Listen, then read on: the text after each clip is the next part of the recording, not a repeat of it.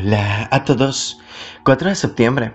Y gracias a nuestro devocional Alimento para el Alma, hoy podrán escuchar Agradecimiento eterno a Dios.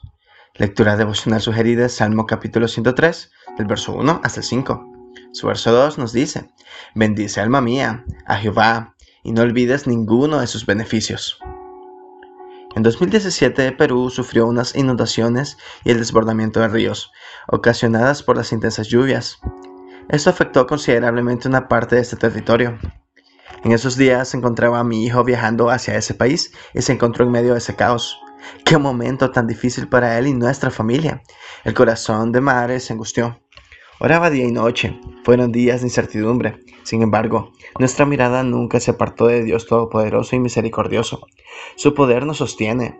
Dios usa también a su pueblo en todas partes y movió las manos de ese pueblo para la ayuda en esta situación difícil, pues vimos su protección en todo momento. Esto es agradecimiento eterno, ver cómo se manifiesta aún en los detalles, en reconocer su grandeza, bondad, amor incondicional que no merecemos. Agradecerle a Dios debe ser una actitud permanente del día a día. Un corazón agradecido agrada y mueve a Dios.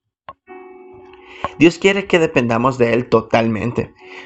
Prueba nuestra confianza para que vivamos seguros y descansados. La vida tiene sus bemoles y colores, pero mientras estamos aquí recibimos las bendiciones y beneficios del Señor.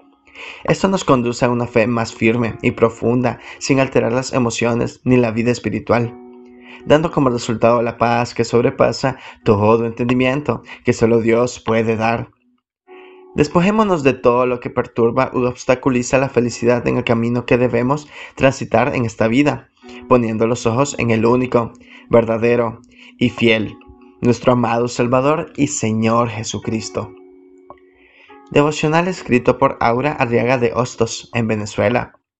Sed de corazón agradecido siempre Muchas gracias por escuchar.